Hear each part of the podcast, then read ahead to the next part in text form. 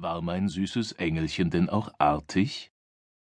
Der Weihnachtsmann saß an ihrem Bett und fuchtelte ein wenig mit der Rute.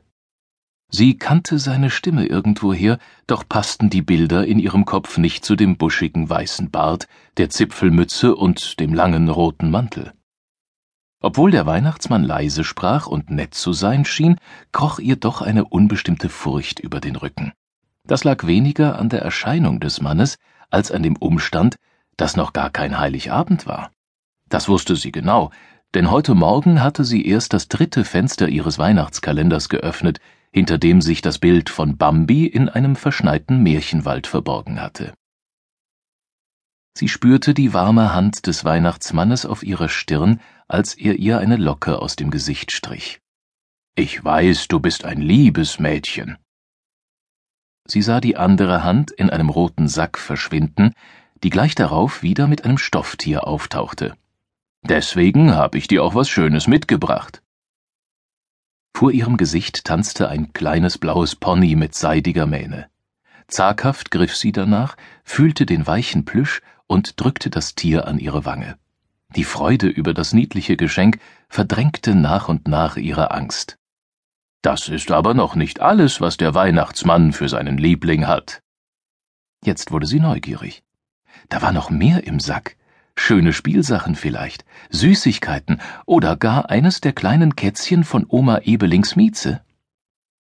Sie richtete sich ein wenig auf und starrte neugierig auf die geschlossene rechte Faust, die der Weihnachtsmann ihr hinhielt. Während seine andere Hand das Oberbett aufschlug und die kalte Raumluft unter ihr Nachthemd schlich, öffnete er langsam seine Hand. Sie blickte auf ein zusammengeknülltes, winziges, rotes Stoffdreieck, das sich in der Handfläche des Weihnachtsmannes ein wenig entfaltete. Es hatte eine gewisse Ähnlichkeit mit der Wäsche, die ihre Mutter trug, nur war dieses hauchdünn, und man konnte wie bei einem Sieb durchgucken. Das ist nur für ganz, ganz liebe Mädchen, hörte sie die Stimme fortfahren für die ganz Braven, die alle Geschenke bekommen, die sie sich wünschen. Sein Mund war jetzt ganz dicht an ihrem Ohr. Ein Geruch drang ihr in die Nase, der so roch, als schnüffele man an einer leeren Bierflasche. Und jetzt sage mir, mein Schatz, gehörst du auch zu diesen Lieben?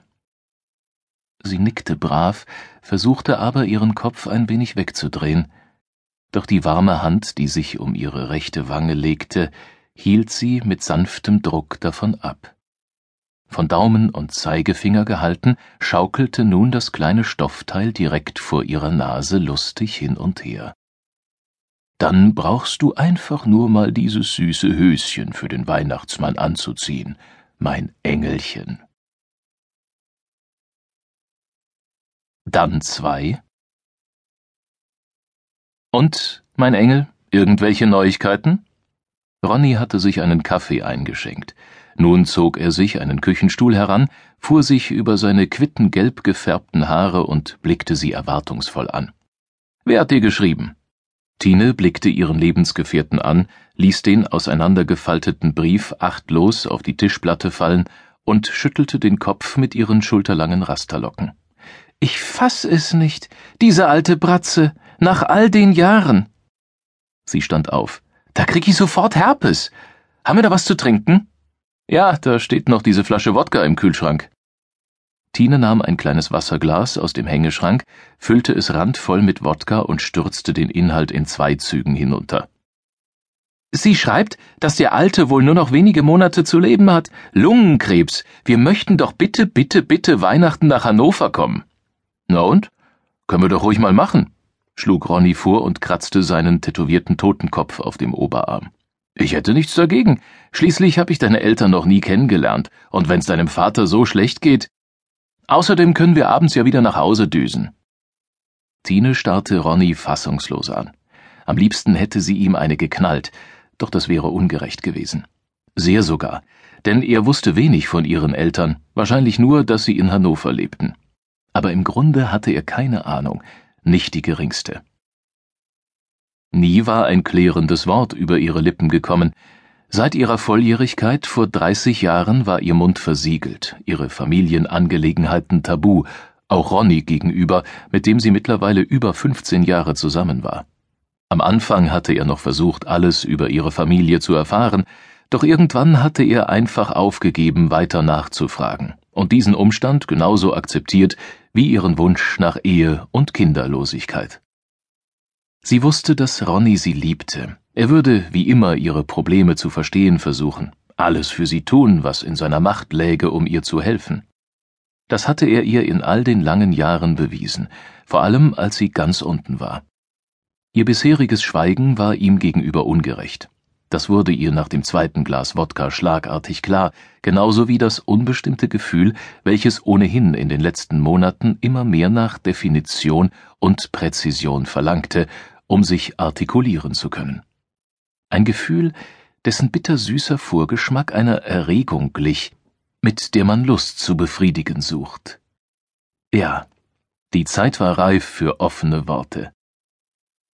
Das sind nicht meine Eltern, für einen Augenblick starrte Ronny sie fassungslos an, dann griff er zur Wodkaflasche, füllte seine mittlerweile leer getrunkene Kaffeetasse und nahm einen großen Schluck. Nicht? wiederholte er zweifelnd. Für einige Sekunden war es ganz ruhig in der Küche, bis Ronny die Stille unterbrach. Nun schieß endlich los. Tine begann erst stockend, dann immer flüssiger zu erzählen, bis es nur noch so ohne Punkt und Komma aus ihr herausbrach.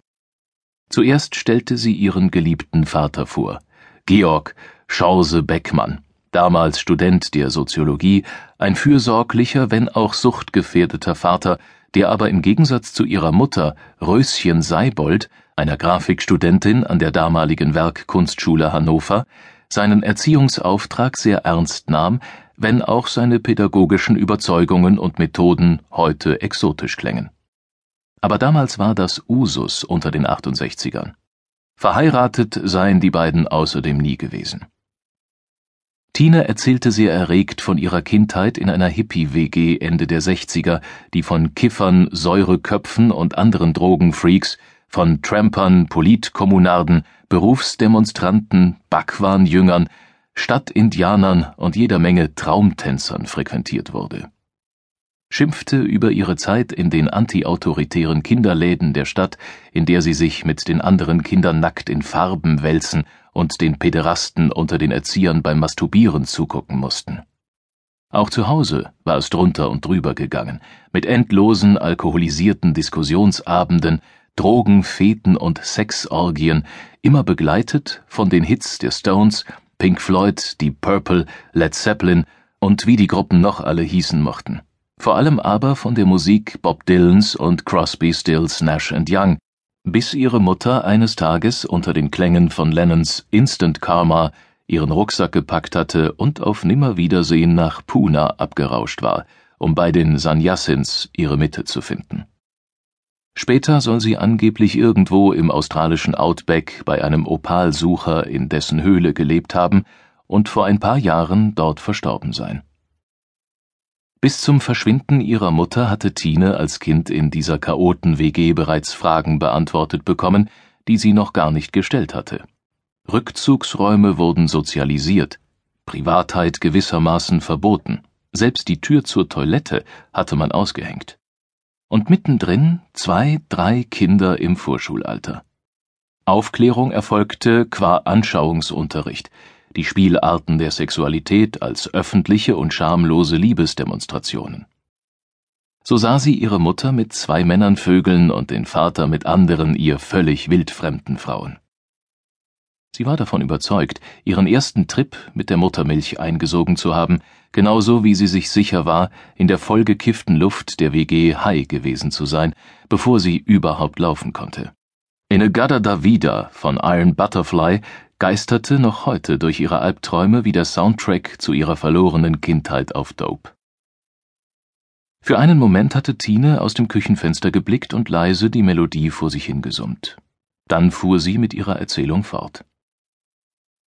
Ein paar Monate nach denen ihre Mutter einfach abgehauen sei, hatte ihr Vater eine neue Frau kennengelernt und die WG wenig später verlassen. Mit Tine und seinen wenigen Habseligkeiten